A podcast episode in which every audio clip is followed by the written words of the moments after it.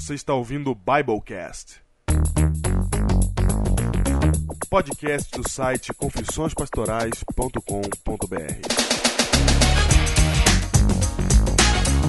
Eu sou o pastor Júnior, distrital de Ubatuba, litoral norte de São Paulo. E eu sou o pastor Diego, da igreja da Alvorada, em São Paulo.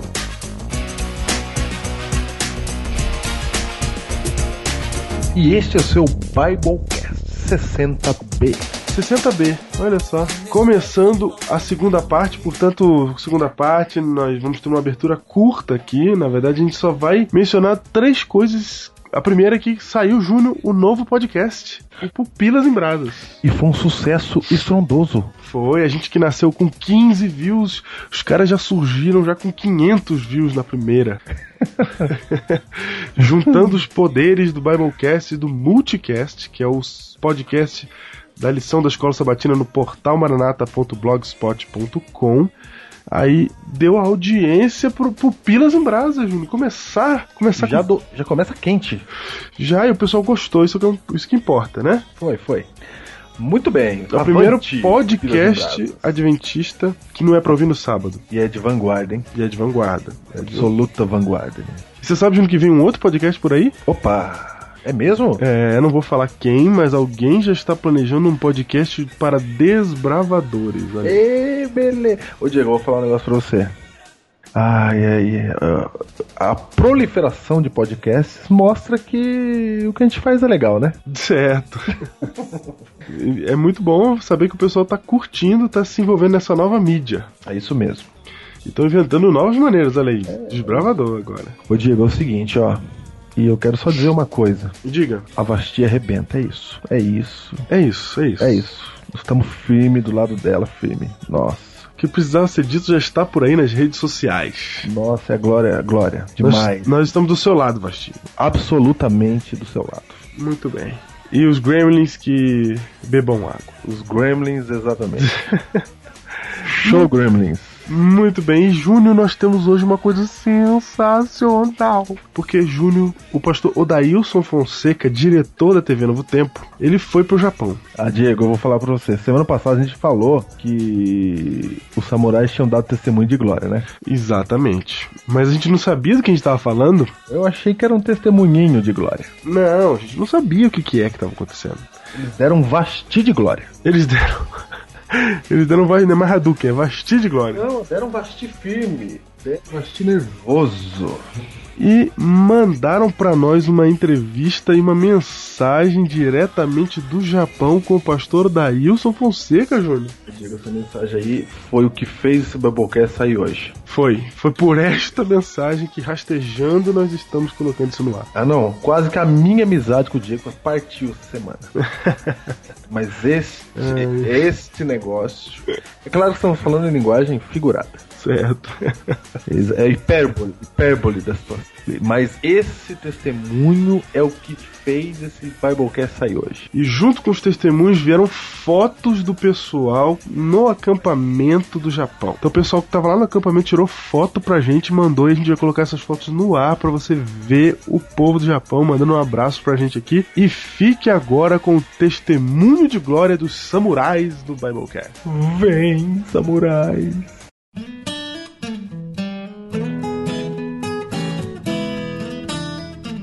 Acampamento Jovem 2011, diretamente do Japão, Apresentação Tanaka. O seu nome não nega o que faz. Tanaka Keoro. Você sabe, né? Tsunami, terremoto, maremoto.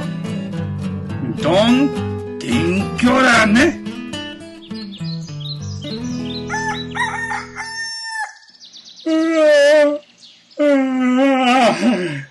Hum, samurai também tem sono, né? O sono. Bom dia, Brasil! Bom dia, Buradinho, bom dia. Acampamento Jovem 2011, muito Muita bom! música. Som de natureza, Bom os bichos, né? Muito bom, bicho! Bicho fedido. Ah, bicho mas fedido, bonito. é verdade. Bicho muito fedido, mas natureza muito bom. Hoje, Muito hoje entrevista com o pastor da Brasil. Pastor Odailson Fonseca. Fonseca. Sim, novo tempo. Vamos escutar Novo tempo. entrevista. Entrevista. Vamos lá. É, vamos escutar a Vamos, entrevista. vamos lá.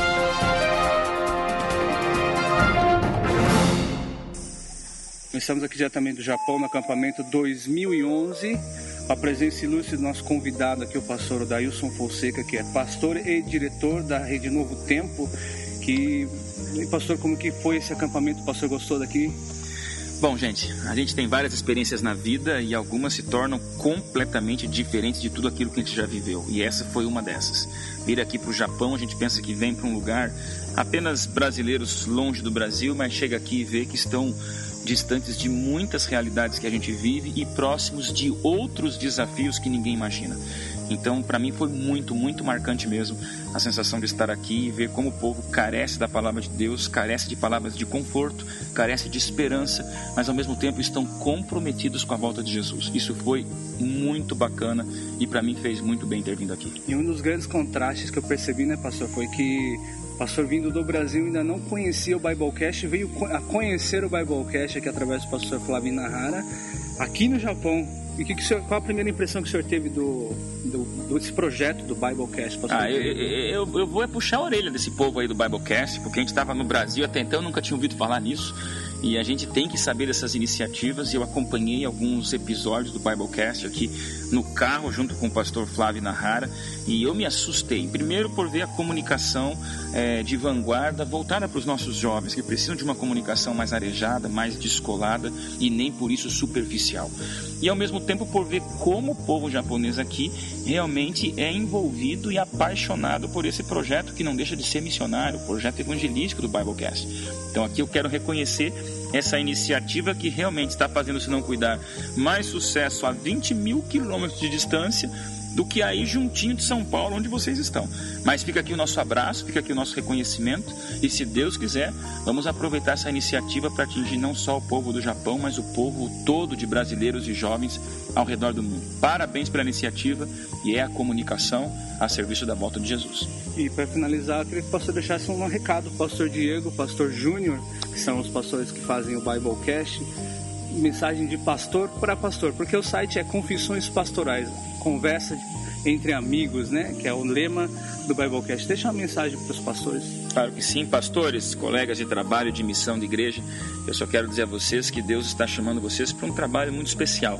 Eu sei que vocês têm atividades regulares do seu ministério e elas não podem ser deixadas de lado. Vocês são pastores efetivados em outras funções ministeriais da Igreja Adventista, mas estão andando talvez a 15 quinta milha, não é nem a segunda milha, a 15 quinta milha no ministério de vocês para terem tempo para gravar, para se prepararem para as mensagens, para conversarem de maneira, de maneira adequada, de maneira atrativa para os nossos jovens. E eu percebo aí que existe um esforço por trás. Então, desde já, pastores, eu estou orando por esse ministério, tanto por conhecer os jovens, como eles precisam receber mensagens com esse formato, quanto para que vocês tenham maiores oportunidades e até estrutura para continuarem com esse trabalho. De repente ele vai ser ampliado de uma maneira que nem vocês imaginam, porque quando a gente mexe com as coisas de Deus, Deus surpreende as nossas coisas.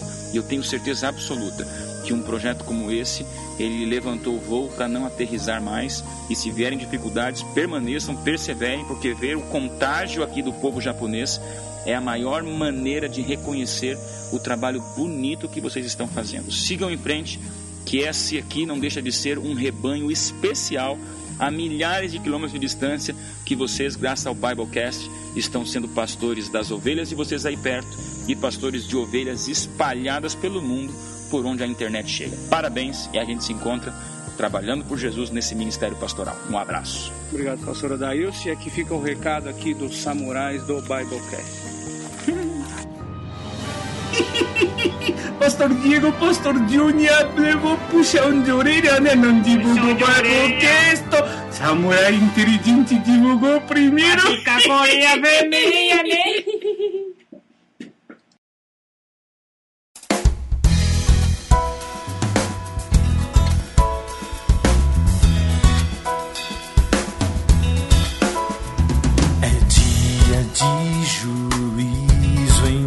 Israel.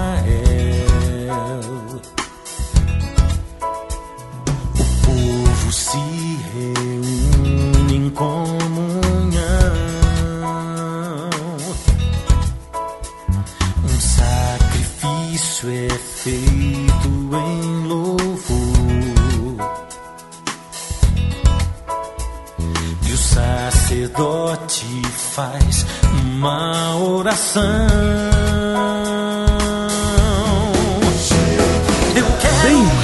Volta à série Guerra nas Estrelas. Pra você que aqueceu os motores na semana passada, Exatamente pra você que ficou cheio de dúvida na semana passada. pra você que se perguntou pra que que serve, o que que isso tem a ver com Guerra nas Estrelas na semana passada. Exatamente. Pra você que ficou se perguntando, Júnior, imagina as pessoas falando agora Guerra nas Estrelas, aí vai ver, a gente vai falando de santuário. Mas, Mas é isso mesmo. mas é isso mesmo. Pra você Todo mundo, tudo começou com uma Guerra nas Estrelas. A gente queria que você sentisse a mesma sensação que o povo estava sentindo, porque para entender a Guerra nas Estrelas, o povo tá- passou pelo mesmo processo que você passou na semana passada. Isso mesmo. Tinha um santuário, surgiu um santuário, surgiu aquilo tudo, todos aqueles símbolos, etc. E o povo ficou olhando e falando o que, que isso quer dizer. E a resposta para essa pergunta, o que, que isso tudo quer dizer, é exatamente a descrição da Guerra nas Estrelas. Então, a resposta começa a ser dada daquele jeito da semana passada. Um monte de símbolo, uma casa lá, uma tenda no meio do deserto, uns rituais esquisitos. A pergunta é o que, que essas coisas significam. E é isso que nós vamos responder hoje no Biblecast número 60B. Ah, é? É lógico, é a nova Esperança 2. Olha, muito bem. Biblecast 60B.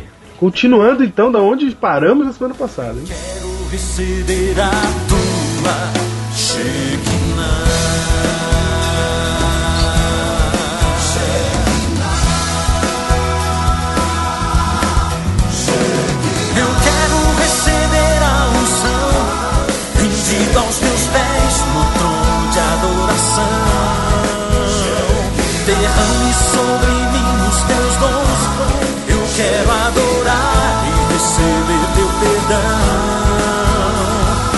Quero receber a tua Shekinah.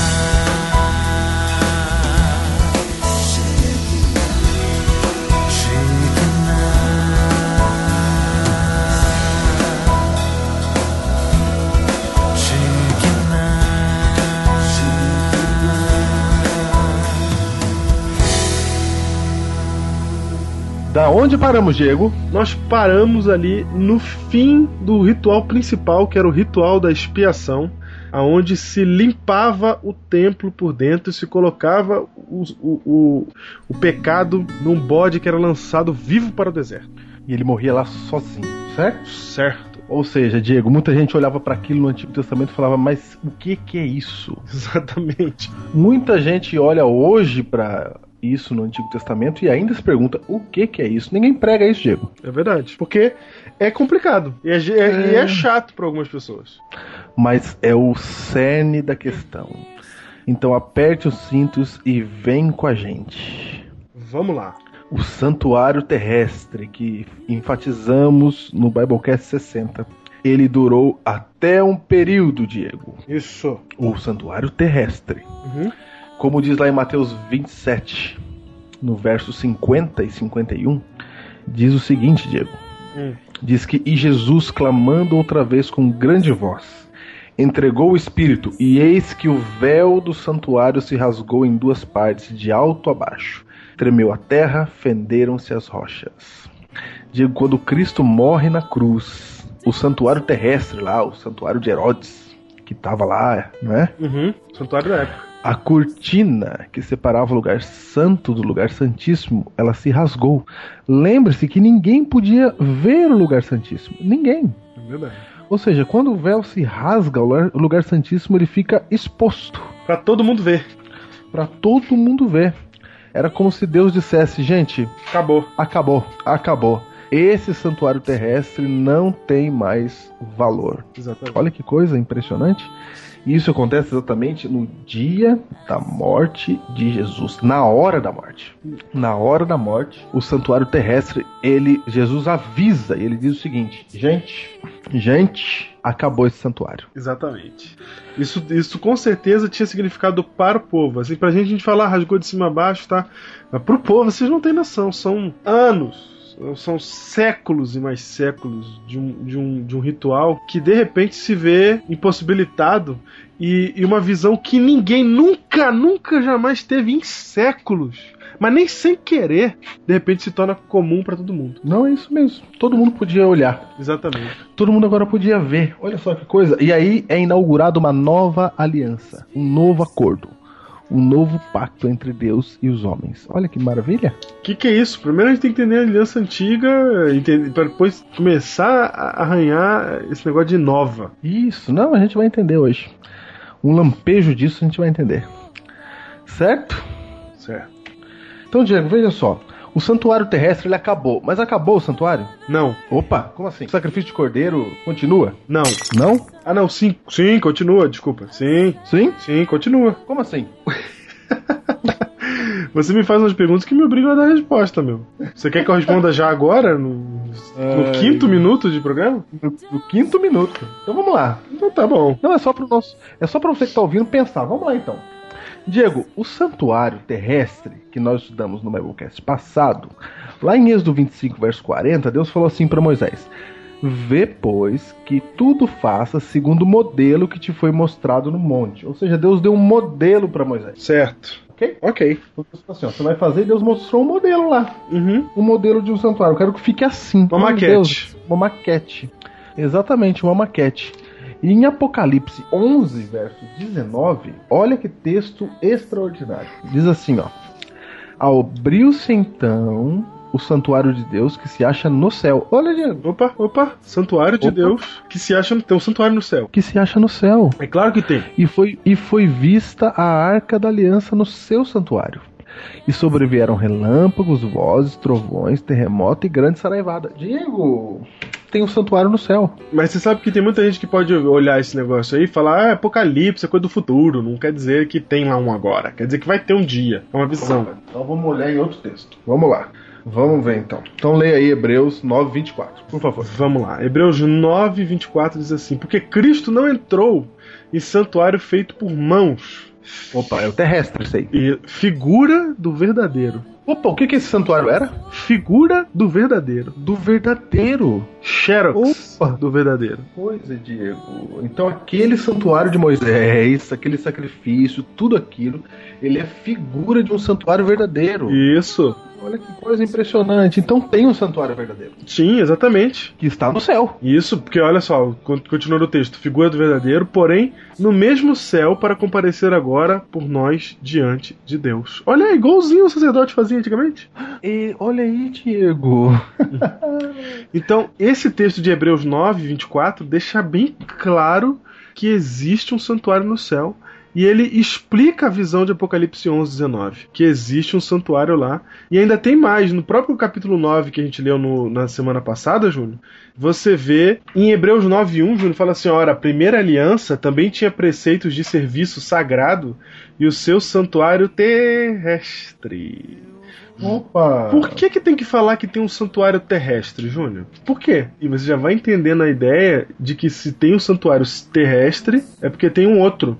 Porque se tivesse um santuário só, não, podia class- não precisava classificar de terrestre. Não, era o santuário, pronto. É, santuário, acabou. Agora, quando você põe terrestre, né? Você tá dizendo que tem uma coisa celeste, né? Isso mesmo, é lógico. É isso mesmo. Então, olha só, Diego, o santuário continua. Certo. Então, quando rasgou o véu do santuário, no dia da morte de Cristo, não acabou a cerimônia do santuário. Não. Acabou a figura, aquela cerimônia que apontava para uma maior, para uma cerimônia que é eterna e que existe no céu. E que a partir de então, daquele momento em diante, passaria a ocorrer. A valer, ou seja, era a principal cerimônia do santuário. A cerimônia no santuário celestial. Olha que maravilha, Diego. É por isso que o título desse tema é Nasce uma Esperança. Porque o homem havia O caído. título é uma nova esperança. É por isso que o título deste do início da nossa série, assim como na série verdadeira Guerra nas Estrelas, é uma nova esperança. Porque o homem havia caído, o homem havia caído no pecado. E havia uma separação entre o homem e Deus. A gente estava condenado à morte. Mas Deus nos avisa que há uma nova esperança. E como é que ele faz para avisar? Através do santuário. Exatamente, através da explicação que o santuário é. Então, sem mais rodeios, juntos vamos para a explicação do que o santuário é. O que significavam os detalhes do santuário? Vamos ver então. Só recordando, você sabe que o santuário tinha três partes: o pátio, o lugar santo e o lugar santíssimo. Santíssimo. Ok? Ok. Lá no pátio você encontrava o altar do sacrifício. Primeira coisa que você via quando você entrava no pátio do santuário. Ok. Certo? Certo. Imaginemos que estamos adentrando nós agora no santuário. Você vai caminhando e bem à sua frente está o altar do sacrifício. Uhum. Ali onde o cordeirinho era morto. As pessoas não precisam mais imaginar que elas viram isso semana passada. Ah, é verdade. Mas para quem só tá ouvindo esse. Então ali onde o cordeiro era morto. E ali aquele cordeiro que era morto, ele era símbolo de Jesus Cristo. Ou seja, o altar do sacrifício é Cristo. Cristo era o cordeiro de Deus que tira o pecado do mundo. Entendeu? Entendi. Antes de Cristo morrer na cruz, tinha que ficar matando vários cordeiros, porque era uma figura do verdadeiro santuário. Uhum. No verdadeiro santuário, Cristo é o cordeiro. Ele é o verdadeiro cordeiro. E ele morre de uma vez por todas. Exatamente. Segundo o texto bíblico. Efésios 5, verso 2, diz assim: E se entregou a si mesmo por nós como oferta e sacrifício a Deus. Olha aí, ó. De uma vez por todas. Para sempre. Ou seja, por que, que eu não tenho que fazer mais matança de cordeiro hoje? Não é porque o santuário deixou de existir, é porque o santuário que está valendo agora é o santuário celestial. E no santuário celestial, o cordeiro é Cristo, é o verdadeiro cordeiro. Agora, Júnior, pra que esse negócio de santuário celestial? Porque assim, quando fala em santuário na Terra, eu entendo, porque eu tô vendo que as pessoas têm que entender o que, que vai acontecer, como é que funciona a guerra nas estrelas. Mas Uhum. no céu, não, por que, que tem um santuário lá? Por que, que Jesus tem que fazer esses ritos, etc. lá? Eu creio que Deus fez tudo de forma didática pra gente entender aqui. Peraí, fala de novo porque tua voz falhou totalmente. Peraí, Deus fez- tá ruim, tá ruim. Tá ruim, tá ruim. Tá ruim, alô, alô, alô. Tô aqui, alô, som. Tá, fa- tá falhando, tá melhorando, mas tá falhando ainda. Vamos lá. Vai, Batuba, vai, Batuba. Vamos lá. Um, dois. Um, dois. Tá ruim, tá ruim, tá ruim. Vai, vai, vai, vai, vai, vai, vai, Batuba! Vai, telefone com o Batuba! Tá ruim? Tá, tá ruim? Tá ruim mesmo. Meu, tá horrível. Tua voz não dá. Tá ruim mesmo. Tá ruim mesmo. Os caras querem, os cara querem botar o Leandro Quadros no programa do Jô, meu. Como é que estão fazendo? Tweetando pra gente botar uma sugestão de pauta lá. Ah, é legal. Le- O que que o Leandro Quadros vai falar pro Jô, meu? Ele, o Jô tem que ficar perguntando perguntas bíblicas pra ele. É, le- Só isso. é legal mesmo. É, então. Mas ele com personalidade, entendeu? Não, não vai personalidade no jogo, vai qualquer pessoa. É, Não é personalidade, qualquer pessoa com alguma coisinha, com alguma peculiaridade. é verdade. Vai, vamos lá. Voltou sua voz. Tá ruim ainda? Voltou, voltou. Voltou? Voltou. Piorou aqui os pauzinhos e voltou. É. Diego, eu acho que Deus fez um santuário celestial pra pra mostrar pra todo o universo como é o plano da salvação. Ninguém entendia o plano da salvação, Diego. Sim. E o plano da salvação é maior do que os anjos imaginavam. Uhum. Então Deus tem um santuário e é celestial para você entender várias coisas. E Deus, ele queria explicar isso tanto para nós como para todo o universo. E à medida que a gente for desvendando aqui o santuário, você vai falar assim, não, era esse o caminho. Exatamente. Eu acho que porque o, o, o povo no céu também precisa entender, não é só a gente. Claro. Os caras são inteligentes pra caramba, mas com toda a inteligência, Lúcifer caiu.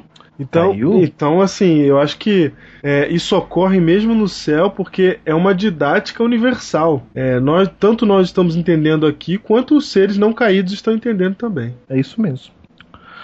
Ok? Ok.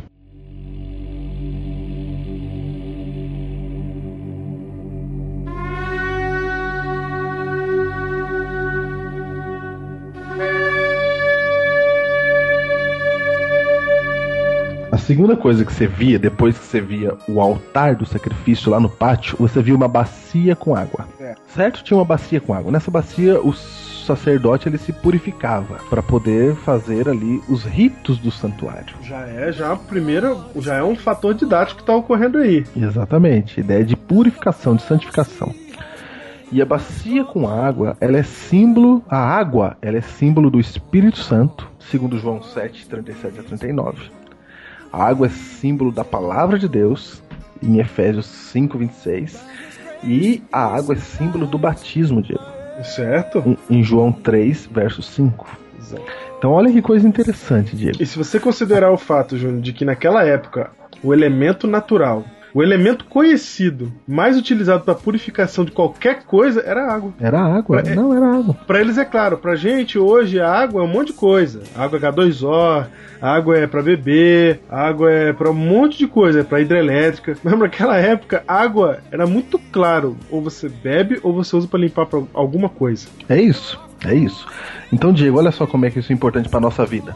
A primeira coisa que você tem que bater o olho quando você entrar na igreja, a primeira coisa que tem que você tem que aprender quando você entra numa igreja é sobre o sacrifício de Cristo. Porque a primeira coisa que o pecador do Antigo Testamento via no santuário, a primeira coisa que Deus queria mostrar era o sacrifício de Cristo. É verdade. Na verdade, Deus só mostrava pro povo que estava no pátio. O que estava lá dentro era só o sacerdote que via, Uhum. não é? Que foi revelado depois. Exato. Mas olha, então veja a importância do que está no pátio. No pátio está o altar do sacrifício e uma bacia com água. Então veja lá, a primeira coisa que, que você vê quando você entra na igreja é o altar do sacrifício. Uhum. Logo em seguida, Deus te convida a se purificar dos seus pecados. Certo. Deus fala assim: ó, eu morri por você, eu amo você, eu não mereci e morri no seu lugar. E agora, você aceita o meu amor? Se você aceita, eu quero limpar você. Símbolo do batismo, Diego. Por isso que o batismo é quando você entra na igreja, entendeu? Entendi. Você tá no pátio ainda. O batismo não é o fim. É o começo. um é o começo. É o começo de um processo. O batismo é pra quem entendeu e o sacrifício de Cristo na vida dele. E, e- e é uma demonstração de intenção de purificação, não é uma demonstração de tipo, ah, eu quero ir pra Deus, mas vou continuar do jeito que eu tô. Exatamente. Não, eu quero ir pra Deus e por isso eu vou me, me purificar, né? Vou me limpar. Então olha quanta coisa dá pra você tirar daquilo que tinha lá no santuário, Diego. Isso aqui a gente, a gente tá arranhando a superfície, né? Pra gente poder fazer Não. em seis episódios. É, exatamente. A gente podia, por cada um desses utensílios aí, fazer um Biblecast. é verdade. Então, olha só, a primeira coisa que você vê quando você entra na igreja, você tem que ver o sacrifício de Cristo. Logo depois, ele te convida a passar pela água. Você precisa nascer de novo, nascer da água e do Espírito. O sacerdote, ele para entrar no santuário, para fazer a cerimônia lá, ele tinha que se lavar com a bacia com água. Olha que coisa impressionante, Diego. Certo? Certo. Digamos, nós aqui vamos entrar no lugar santo. Ninguém entrava, hein? Nenhum pecador entrava, só o sacerdote. Perfeito. Então você, quando atravessa o primeiro véu, a primeira coisa que você vai notar é que para ficar iluminado o santuário, tinha algo iluminando lá dentro. Certo. Senão lá dentro tava tudo escuro. Isso, não, você não ia ver nada. Era camadas e mais camadas de. de é, de pano, né? pano, pano grosso. Cobrindo ali, né, o santuário, então era escuro lá dentro. É. Então, para iluminar, você ia notar a sua esquerda, na parede da esquerda, você tá entrando de frente, ok? Ok. Na parede da esquerda, você ia notar um castiçal com sete lâmpadas. Muito bem. Sete velas. A Bíblia chama de lâmpada. Uhum. Certo? Ficava acesa continuamente, Ok. o tempo todo. Ou seja, a lâmpada é símbolo de. A luz ali da vela é símbolo de Jesus, que é a luz do mundo. João 8, verso 12. João 8, verso 12. Diz que eu sou a luz do mundo. Opa! Exatamente. E Jesus também disse: Vós sois a luz do mundo. A igreja depois passa a ser a luz do mundo. Perfeito. Também é símbolo da igreja. Ok? Ok. Então, olha só, para você enxergar as coisas lá dentro, você precisa da lâmpada, Uhum. da luz. Não é? Jesus é a luz do mundo. E a Bíblia também diz: lâmpada para os meus pés e a tua palavra e luz para os meus caminhos. Para você enxergar o que você tem que fazer na sua caminhada cristã, você precisa ser iluminado pela palavra de Deus. Isso. Na verdade, é exatamente isso. Então, o que o, o sacerdote sentia era o seguinte: se não tivesse aquela luz, ele ia estar perdido ali dentro. Isso. Então é preciso que haja uma luz para te iluminar, certo? certo. E que luz é essa? Você só encontra essas referências de luz para iluminar na No, no próprio Cristo, na, na igreja de Cristo, que é a luz do mundo, e na palavra, que é a lâmpada para os pés. Do próprio Cristo, porque ele é a revelação completa, né? Exatamente. E, Toda a revelação. e- e o número de castiçal, que é 7, o número dos castis, das lâmpadas, que são 7, elas batem com o número das igrejas do Apocalipse, que são sete igrejas. Olha aí, é isso mesmo. Olha que coisa, gente. Olha quanta coisa. Veja como é que é uma nova esperança. Deus está avisando o pecador, ó, não acaba aí não, tem um jeito. Tem um jeito. E como a luz do castiçal está aceso, você poderia enxergar agora à sua direita uma mesa com 12 pães sem fermento. Segundo o Êxodo 25, 30. Esses 12 pães são 12 por causa das 12 tribos de Israel, Ok, certo? certo. E os pães ali também são símbolo de Jesus Cristo, que é o pão da vida, Muito, segundo João 6:48. muito bem. Ou seja, tudo aponta para Jesus ali. Tudo. Por quê? Porque, olha só, você é iluminado pela palavra de Deus e agora Jesus te convida a comer da palavra, entende? Entendi. É o pão. É, Jesus certa vez falou que você tem que comer dele, né? Essa Isso. expressão. É símbolo, viu, gente? Comer de Jesus, símbolo.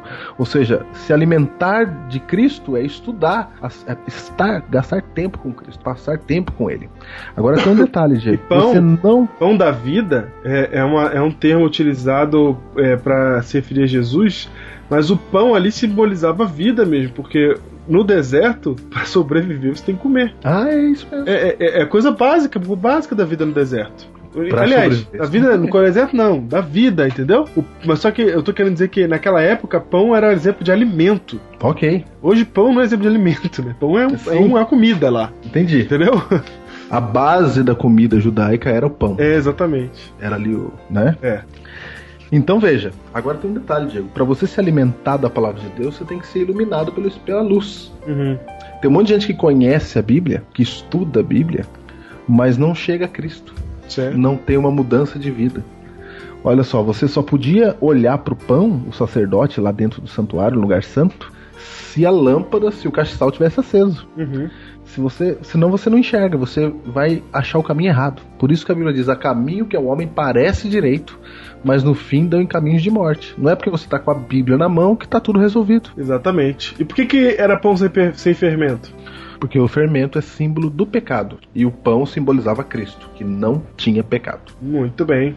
Ok? Ok. Então, só depois, Diego, que você conheceu o sacrifício de Cristo lá no pátio, que você se purificou através do batismo, e agora você tem uma vida de comunhão com Ele, estudando a Sua palavra, é que você pode olhar da sua frente e enxergar, antes do véu que separa o lugar santíssimo, o altar do incenso. Uhum. Que fica, O altar. Oi, pode falar? que fica no meio, na frente. Na frente, é, bem na, na frente, assim, no meio, não é? O altar do incenso. Diego, o incenso representa as orações dos santos. Apocalipse 8, verso 3. Ou seja, se você aceitou o sacrifício de Cristo, se você se batizou e você agora é alimentar, se alimenta da palavra de Deus, agora tudo que você pedir vai estar de acordo com a vontade de Deus. E a sua oração chega a Deus como um cheiro agradável. Olha que maravilha, Uhum. não é? É verdade. E é engraçado que todos essas- esses elementos eles se misturam com a com a própria realidade. Te- A simbologia se mistura com a realidade, porque sem o castiçal você não conseguia ver, certo? É, é isso E mesmo. sem o incensário, meu amigo, aquele lugar lá fedia sangue. É, exatamente. Você precisava. O incenso, Deus está falando assim, ó, eu não, eu não sinto o cheiro do seu pecado depois que você se alimenta da minha palavra. Uhum. Eu sinto o cheiro do incenso, cheiro agradável. Uhum. Olha que coisa. E ali dava para perceber a diferença nítida. Uhum. Se não tivesse o incenso, você ia sentir cheiro dos animais, do sangue, etc. Exato. Você só sentiu os- Ou seja, a presença do mal. É, o pecado ele é imundo. É essa a ideia que Deus estava querendo dar. Mas você mesmo em meio ao seu pecado, se você busca Deus, aceita o seu sacrifício, a sua oração, chega a ele como um cheiro agradável. Olha que maravilha. gente. Uhum.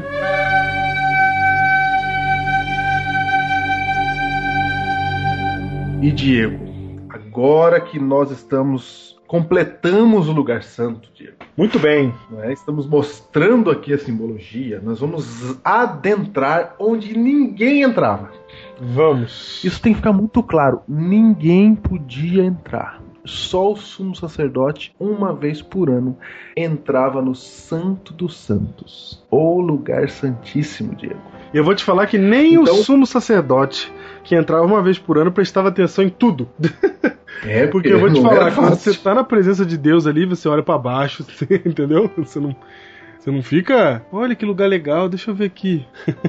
deixa eu reparar nesse Tá detalhe bem. aqui, entendeu? É, Era uma então, muito bem, estamos entrando de única. frente, estamos entrando de frente, a sua oração já chegou como cheiro suave a Deus, e aí você tem um véu que está cobrindo o lugar santíssimo.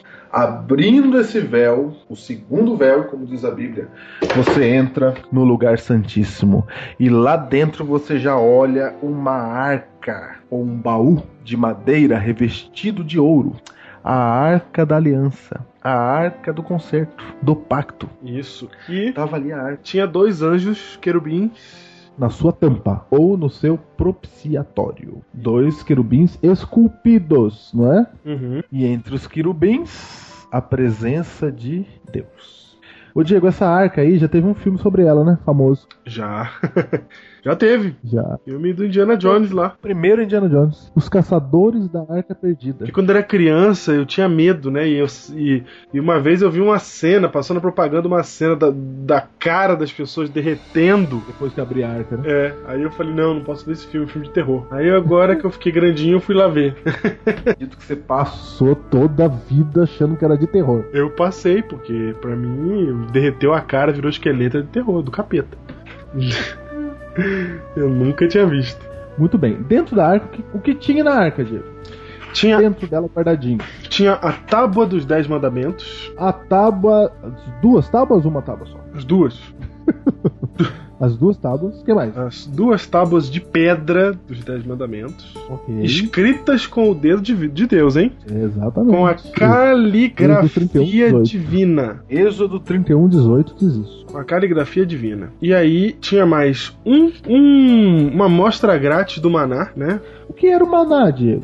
Maná, Júnior, foi o pão que caiu do céu. Porque teve um momento que o povo tava no deserto, não tinha comida em lugar nenhum, não tinha outro jeito do povo sobreviver, Deus teve que fazer comida cair do céu. E o nome dessa comida era maná. Maná. É isso. Então ficava lá uma amostrinha do maná. E o que mais que tinha lá? Ah, tinha uma coisa importante, o cajado de Arão que tinha brotuejado. Como é que tinha? Dado brotuejas, né? não, brotado. brotado. ok. Então, o cajado. Como é que foi essa história, Júnior? Por que, que o cajado de, de Arão brotou? É assim, ó. Quer ver? Só pra você entender, a vara de Arão significa ali, estava colocado dentro da arca para que todo mundo soubesse que Deus está no controle. É porque certa feita, Hum, o povo se rebelou contra Arão, que era o sumo sacerdote. certo. O povo falou: chega, não queremos Arão. Numa das rebeliões do povo. Uma delas, que não queremos Arão. Aí fizeram um motim, etc, e queriam tirar Arão do poder. Uma, uma revolta, Certo. certo? Você sabe que a Bíblia diz que o cristão não participa de revoltas, Diego. Sabia disso? Sabia? O cristão não luta desta forma. Ainda mais contra Deus, que foi quem colocou Arão lá, né? Foi. E aí foi o seguinte: Deus falou, tá bom, quem quer ser sumo sacerdote aí, levanta a mão. Aí tinha os candidatos lá. Aí Deus falou assim: então cada um vai pegar uma vara aí e vai deixar até amanhã cedo. A vara que florescer, que der flor amanhã cedo, esse é, é quem eu escolhi. Aí Deu- Deus que falou, hein? Certo. Deus falou, vou escolher. E aí no dia seguinte, a vara de Arão floresceu. E Deus falou assim: ele é o escolhido e acabou. Ou seja, muito cuidado quando você quiser se revoltar contra um escolhido de Deus. Em qualquer função. E aí, Júlio, a... essa, essa vara lá tava lá pra representar isso? Pra representar isso, pra representar que Deus está no comando. Pra representar assim, ó, eu é que escolho quem é o meu sumo sacerdote. Eu é que comando isso aqui. Eu é que sou o Deus da igreja. Entendeu? Entendi. Eu tenho uma Sabe quê? pergunta. Vai. Esse cajado dentro dessa arca, nesse calor do deserto, e esse maná, como é que tava? Ele mofou, o maná mofou lá dentro, o cajado, ou eles eram mantidos, é, entendeu? Tinha uma câmara fria, né, Diego? Era um refrigerador que eles tinham lá Ah. mantinha a arca refrigerada. Ah, bom, tá explicado. Como é que eu vou saber, Diego?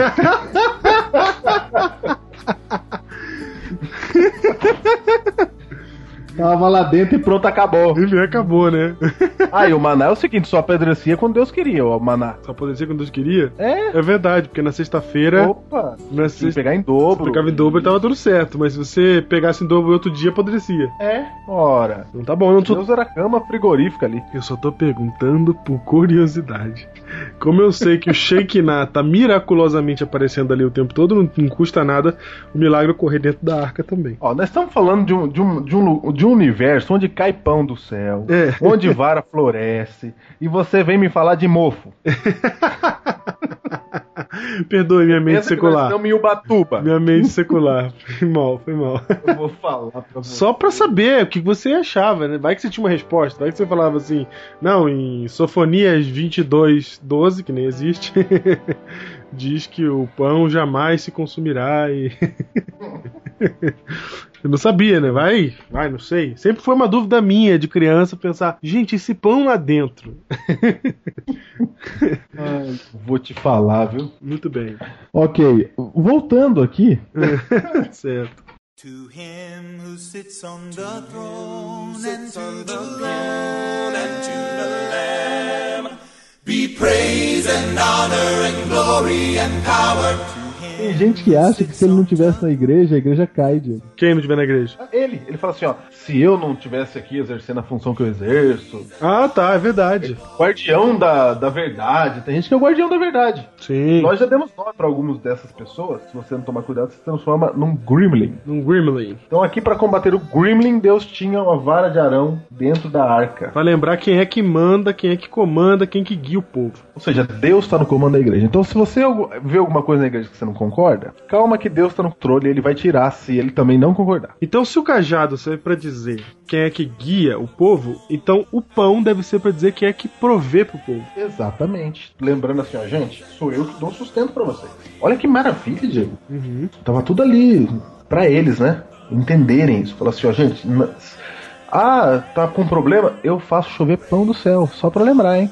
Assim como Verdade. você, vai- se você tá preocupado se tá dando mofo aqui nesse maná, só pra lembrar, viu? Certo. é, sim. Faço o pão cair do céu. Júnior, é surreal o pão cair do céu, né? Nossa, dá pra ficar imaginando aqui por horas. Que, como é que gente é acha que a Bíblia- pão cair do gente, céu? pensa, a gente pensa que é fantasia, que é a Ilíada de Homero. É, Mas exatamente. caiu mesmo. É Deus, é Deus e pronto, acabou. É isso. E lá dentro tinha também as duas tábuas da lei de Deus. Símbolo do seu amor e da sua justiça. E todas essas três coisas, Júnior, elas tinham. estavam todas no mesmo elemento. Então, nós temos num elemento chamado Arca da Aliança. Nós temos a lei, temos o maná e temos o cajado de Arão. Chama a Arca da Aliança porque era o acordo que Deus fez com o homem. O acordo para que surgisse uma nova esperança. É como se eles carregassem o contrato com eles, né? É isso. Ô Júnior, e olhando pra questão da Arca da Aliança, sabendo que ali tudo essas, todas essas coisas são símbolos, querem dizer alguma coisa pro povo, eu vejo o pão dentro da arca e me lembro de Jesus, o pão da vida. Sim. Eu olho pra lei de Deus, que é um elemento que existe é, depois que o véu se rasga. Jesus fala assim: Se me amais, guardareis os meus mandamentos. Exatamente. Aqui está a perseverança dos santos, em Apocalipse 14, 12. Os que guardam os mandamentos de Deus e têm a fé em Jesus, o Cordeiro de Deus que tira o pecado do mundo. Certo? Ok, ok, certo. E eu vejo no bordão de Arão uma referência clara ao Espírito Santo.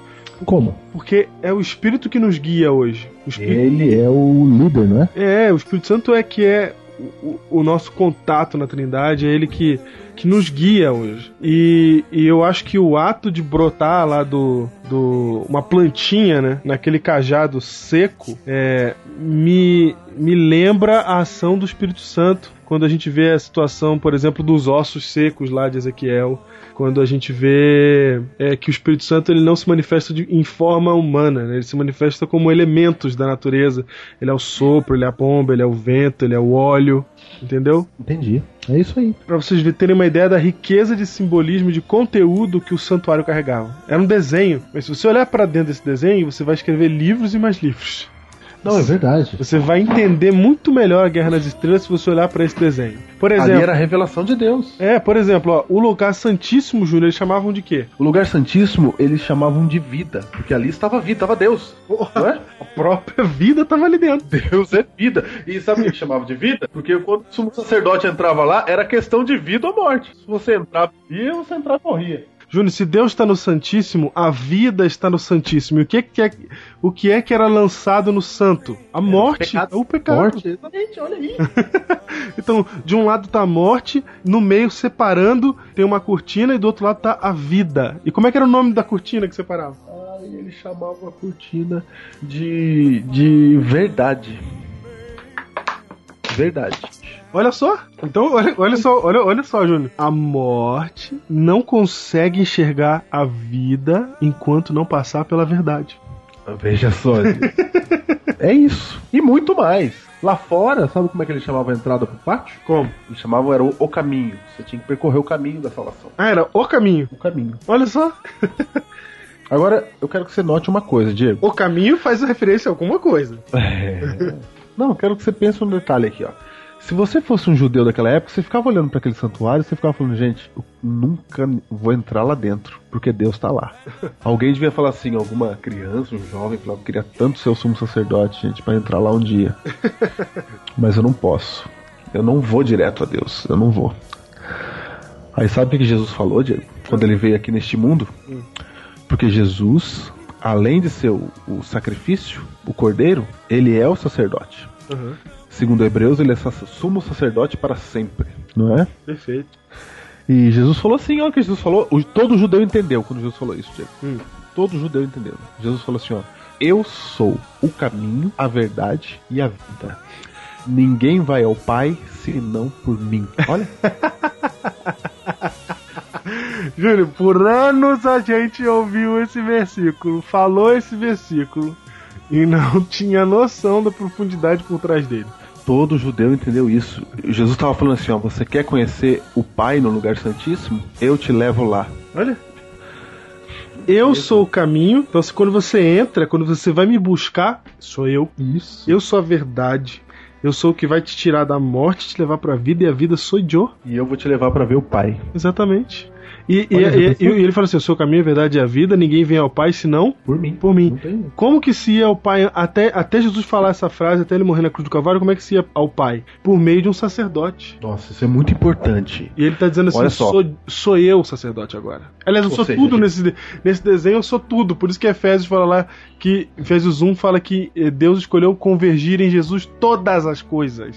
É isso. Tanto as Agora do veja céu só. quanto as da terra. Então vamos lá. A gente já sabe que tem um santuário desse no céu. Ok. Então, para você entender como é que funciona o santuário do céu, o pátio do santuário celestial aconteceu aqui na Terra. Perfeito. Lembra? Lembro. O que, que tinha no pátio? O pátio é o altar do sacrifício a bacia. e a bacia com água. Isso. Foi o batismo de Jesus, o sacerdote se lavando, entendeu? Exato. E porque e ele Aqui tinha que batizar. Você já viu que o batismo de Jesus é mó inexplicado? Pra que Jesus tinha que se batizar? É, então. Ele não fala. Aí João fala assim: Não, Jesus, o que, é isso? Eu vou te batizar? Você tem que me batizar. Aí Jesus fala assim: Ó, João, me batiza aí que é assim que tem que ser. Mas é só isso que ele fala. Justiça. Pra, cum ele... pra cumprir o quê? A justiça. Olha, olha. pra cumprir a justiça. É, é, Todo- não sabe nem o que tá acontecendo. Ele tava, ele tava tipifi- ele tava, era um antítipo, encontrando o tipo do ritual, a, a verdade encontrando. Ele tá falando, eu sou o sumo sacerdote. E Júnior, a justiça se cumpriu até esse momento por meio do sistema do santuário. É isso, por isso que é chamado de antiga aliança, o antigo acordo. Já já vou entrar nisso aí, você vai ficar maluco. Quando eu tô dizendo que Jesus, ele diz assim, quando, o sistema, a justiça se cumpria por meio do santuário, e Jesus fala, eu tô me batizando para se cumprir a justiça, ele tá deixando muito claro que ele está sendo o antítipo que encontra o tipo. É o, a sombra encontrando com a realidade. É o santuário, aquilo, o ritual que aconteceu no santuário se tornando real. Então o santuário existe hoje. Então, ó, Cristo depois dele ressuscita, ele vai pro céu. Onde você acha que Cristo entrou? A Bíblia diz lá em Hebreu, já lemos o texto, que Cristo não entrou em santuário feito por mãos humanas, que era a figura do verdadeiro, mas entrou no céu. Certo? Aí Jesus chega no céu como sumo sacerdote e entra no lugar santo do santuário celestial. Ok? Ok. E aí, toda vez que você comete um pecado, meu querido Diego, Dica. Quando a gente fala assim, Deus me perdoa, Deus perdoa, não é assim? É. Só que não custou barato. Quando você fala perdão, tem que morrer um cordeiro. Alguém tem que pagar. Aí Cristo é o cordeiro, ele pagou, ok? Ok. Simbolicamente, seu pecado estava em Cristo na cruz. Ok. E agora Cristo leva os pecados pro santuário celestial, simbólico, tudo símbolo, Perfeito. certo? Certo. Ele, cordeiro, entrou no santuário celestial. Símbolo. E simbolicamente, o santuário celestial também precisa de ser purificado. Ou seja, o universo precisa ser purificado desse pecado que tem nesse planeta Terra. Claro, tem que, tem que purificar. Porque, Júnior, é o seguinte, presta atenção. Se você. Olha só o símbolo. Ai, finalmente eu vou poder falar isso. Quando Vai. o povo entra, o, o sacerdote entra dentro do santuário com o sangue, começa a aspergir o sangue lá dentro, aquele lugar, como a gente comentou, fica imundo, fica sujo, fica podre. E aí tem um dia que tem que limpar, assim como haverá um dia na história deste universo em que o pecado será limpo, apagado, extinto, destruído. E o planeta Terra e o universo será limpo e voltará a ser imaculado novamente. O Diego, lembra do ritual da expiação? Que levava o, o, o bode lá, o bode pra longe? E que fazia a limpeza das cortinas e de toda a parte lá de dentro. E de toda a limpeza, a expiação é feita pelo bode que morre, né? É, Ele ele que tem espia. derramamentos de sangue, não a remoção de pecados. Mas tinha um outro bode que era levado pro deserto. Isso. A Bíblia diz, nós já estudamos aqui no Lágrimas no Céu, que a terra vai ficar, vai virar um deserto por mil anos. Isso. E sozinho nesse deserto será Satanás. Opa, já temos um deserto E Satanás sozinho. E um bode. e um, um bode que é lançado no bode deserto. emissário. Agora tem uma controvérsia aí, Diego. Alguns acham que nós adventistas achamos que esse bode aí é Satanás e que Satanás tem participação na nossa salvação. Não, Lógico que não. lógico que não. Quem tá Claro falando que não. isso tá louquinho. Satanás apenas vai pagar pelos seus próprios pecados. Exatamente. Gente, pre- pre- presta atenção. Um dia, toda a humanidade vai estar diante de Deus. Assim como no dia da expiação, todo o povo de Israel, todo estava diante de Deus. Quem não estivesse, morria. Todo o povo tinha que comparecer diante do Senhor na tenda, em volta da tenda. Do mesmo jeito, o juízo final vai ocorrer, onde todas as pessoas estarão reunidas em volta. Ali, naquele momento, os que estão salvos em Cristo Jesus, que têm o sangue do Cordeiro, serão salvos. Os que não tiverem o sangue do Cordeiro, portanto, irão perecer. O que acontece é que quando todos os pecados são limpos de dentro do santuário, então o pecado está lá na cortina. Você arranca todo ele, limpa tudo e faz o que? Joga debaixo do tapete? Não pode. Você não pode esconder, abrir um buraco e enterrar os pecados. Porque os pecados têm que ser pagos. Eles têm que ser pagos. Porque alguém fez, alguém tem que pagar. No caso, os pecados são lançados todos sobre o cordeiro da expiação, que representa Cristo, que morre uma vez por todas, uma vez pelo ano inteiro, uma vez por todos os pecados que são lançados sobre ele. E aí, este sangue o sumo sacerdote leva para dentro do Santíssimo para apresentar diante do Pai. Aqui está o sangue do Cordeiro de Deus que tira o pecado do mundo, que tira o pecado da nação, que, que limpa tudo. Aí Deus aceita. Pronto, o povo está perdoado, todos os seus pecados foram esquecidos e apagados. Até então, Acabou. Tá salvo o povo. até então estavam lá na cortina. Isso. Agora não estão mais, eles apagaram. Só que para isso, um cordeiro te teve que pagar. Um cor- Alguém teve que morrer no lugar. Aí vem a minha pergunta para você: é justo? É justo que Jesus Cristo passe a eternidade carregando os nossos pecados, sendo ele inocente? Sendo Olha que, hein? sendo que não foi ele que começou todas essas coisas? Então, porque não é justo que Cristo pague pelos nossos pecados, o que vai acontecer é o seguinte: no dia do juízo final, que é uma sombra da expiação, todos os pecados dos santos Você foi profundo agora. são devolvidos para Satanás que começou a guerra das estrelas. A culpa foi dele em primeira instância. A culpa é dele, é ele que tem que levar a culpa, não é Jesus. E agora tem um outro detalhe, Diego. Tem um outro detalhe. E o pecado daquele que não se arrepende? Faz o que com esse pecado? Fica com ele mesmo. É colocado no bode vivo, entendeu? Hã? A culpa é dele. Por exemplo, olha só. Quando Cristo lim- quando limpa o santuário e o cordeiro faz expiação, ele faz expiação pelos pecados que pediram perdão, que houve arrependimento. Certo, certo, Mas tem gente que não se arrepende. Tem gente que não vai aceitar Jesus. certo. Não tem gente que vai eh, morrer, se perder? Vai, O que, que a gente faz com esse grupo que se perdeu? Entendeu? O devolve. que, que faz? Porque, porque o pecado desse, desse povo que se perdeu, ele não é feito expiação por ele. Eles não, não aceitaram Jesus. Exatamente. Ou seja, aquele que não se arrepende, o que que Deus faz com esse pecado? Uns acreditam que Deus deixa queimando num fogo eterno, mas o ritual do santuário diz que Deus vai eliminá-los, eles vão morrer no deserto, acabar. Vai limpar o universo dos pecados, de todos os pecados. Entendeu, Diego? Entendi. N- não vai limpar só dos pecados de quem se arrependeu. No final, Deus vai limpar todos os pecados. Sim, então, de quem todos. não se arrependeu, cai sobre Satanás. A culpa é sua, vai vocês todos. Vocês vão morrer, como já vimos lá no Lágrimas no Céu. Cai fogo do céu e os consumiu, diz a Bíblia. Porque nele está a culpa por tudo. Exatamente. Entendeu? Ele, ele, ele causou isso. Ele causou. Por exemplo, eu nasci com uma natureza caída porque Adão e Eva resolveram cair. Mas eles só resolveram cair por causa desse miserável que arrumou encrenca no céu no mundo perfeito. Então ele vai ficar sozinho mil anos no seu deserto e depois irá morrer. E o pecado será eliminado do universo para sempre. Para sempre. Morrerá ele, seus anjos e quem não aceitou Jesus. E será eliminado. E aí haverá um novo céu e uma nova terra. Olha que maravilha. Sabe por que a gente está entendendo isso? Porque a gente está olhando pro santuário, só isso. Só por isso, porque não há expiação pelos pecados de Satanás. Não há. E nem pelos pecados daqueles que não aceitam a Cristo. Então esses pecados eles sobram. Eles O sobram. que, que faz com eles? Leva pro deserto e joga fora. Devo- Olha que É, é feito. E aí devolve pro seu originador. Por isso que esse bode emissário é símbolo de Satanás. Porque ele é o causador de tudo. Então, Júnior, a Bíblia fala que cada um será julgado segundo as suas obras. Então, Certo. se o cara não se arrependeu, ele vai pagar por tudo aquilo que ele fez. E o diabo vai É pagar isso. mais do que todo mundo, porque é o miserável culpado de tudo. Então, Exatamente. no fim, Júnior, para se cumprir a justiça, nenhum único pecado deixará de ser pago. Ou pelo bode que morreu, que é Cristo, Ou pelo bode que causou tudo, que é o Azazel. que foi abandonado no deserto. Exatamente. Ah, pra mim tá claro. Entendeu? Pra mim tá claro.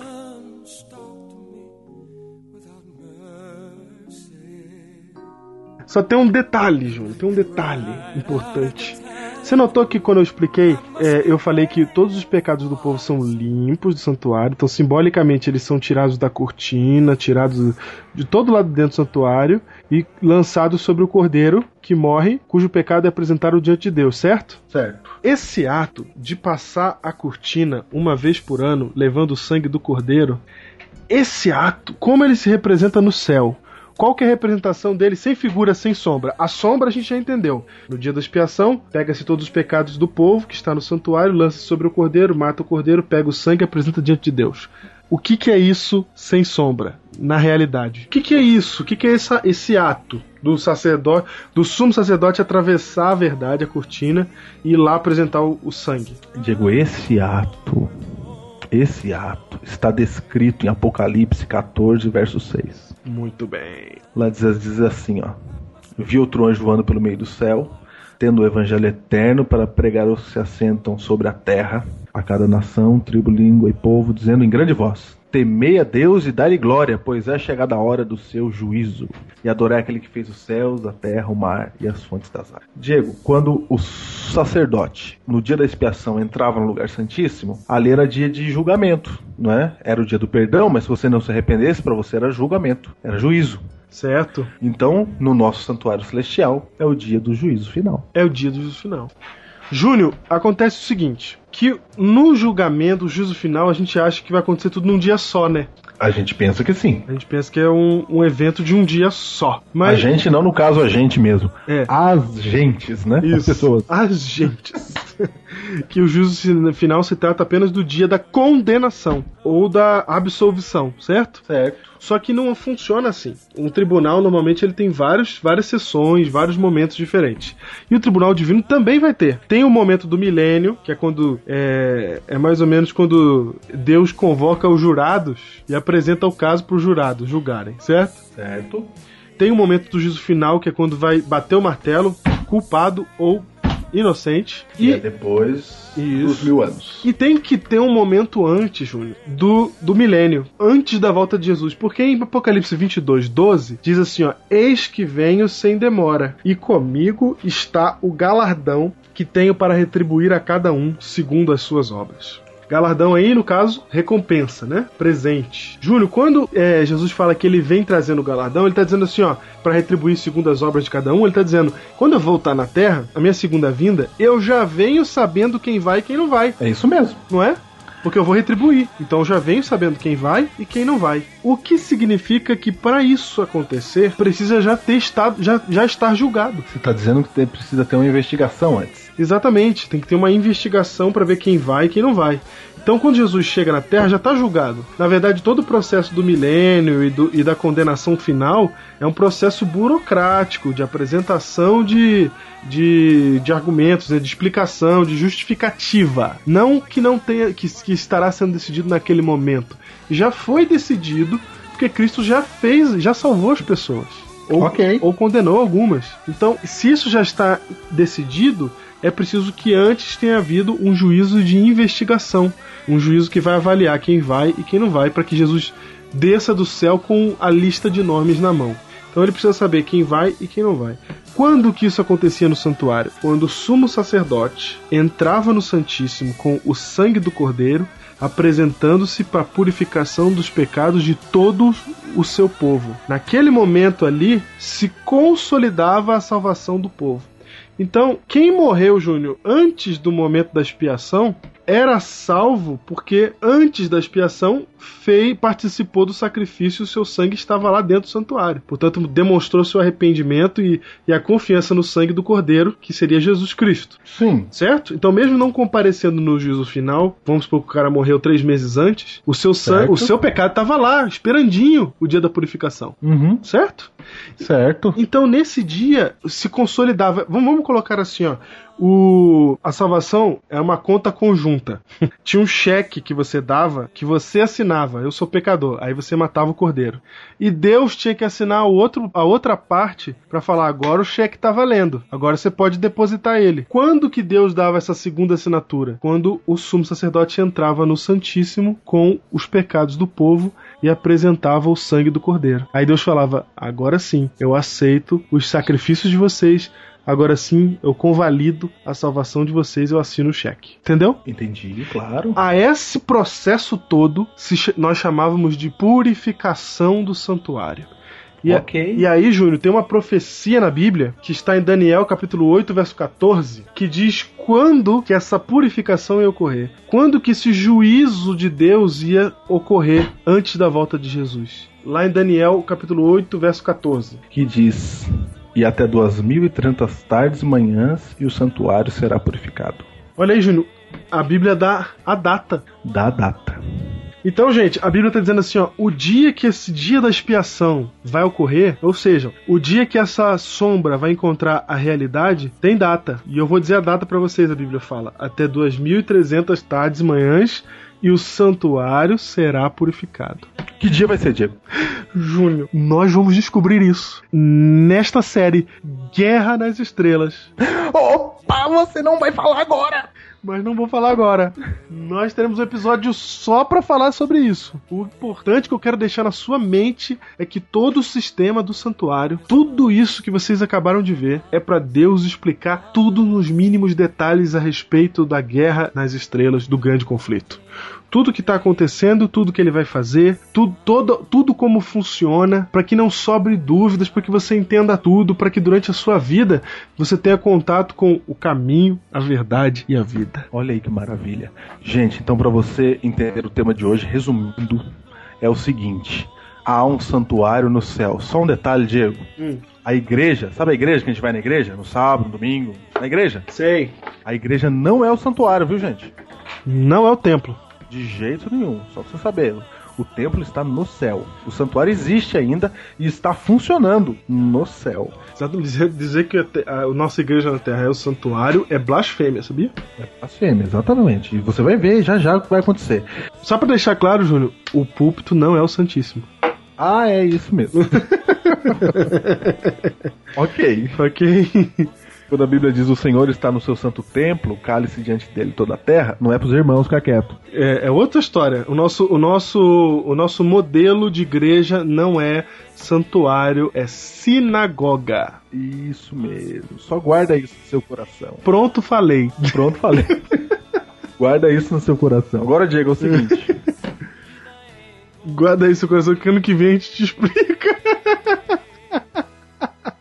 Santuário existiu para Deus dizer para nós: ainda há esperança para você, filho.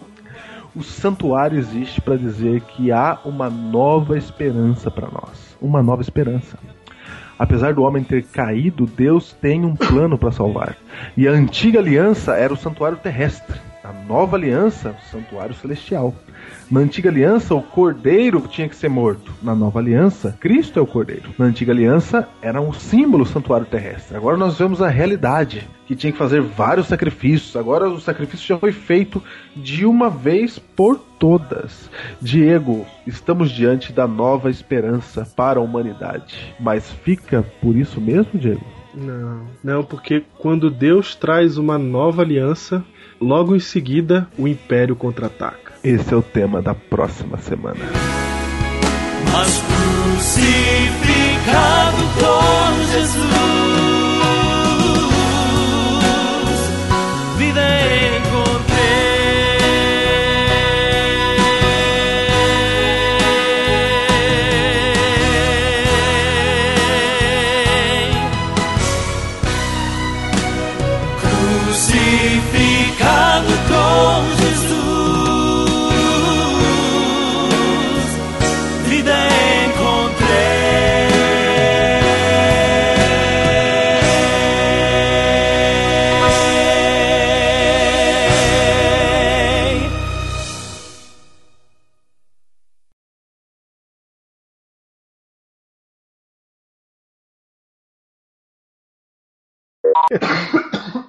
Ai meu Deus, tossindo ainda.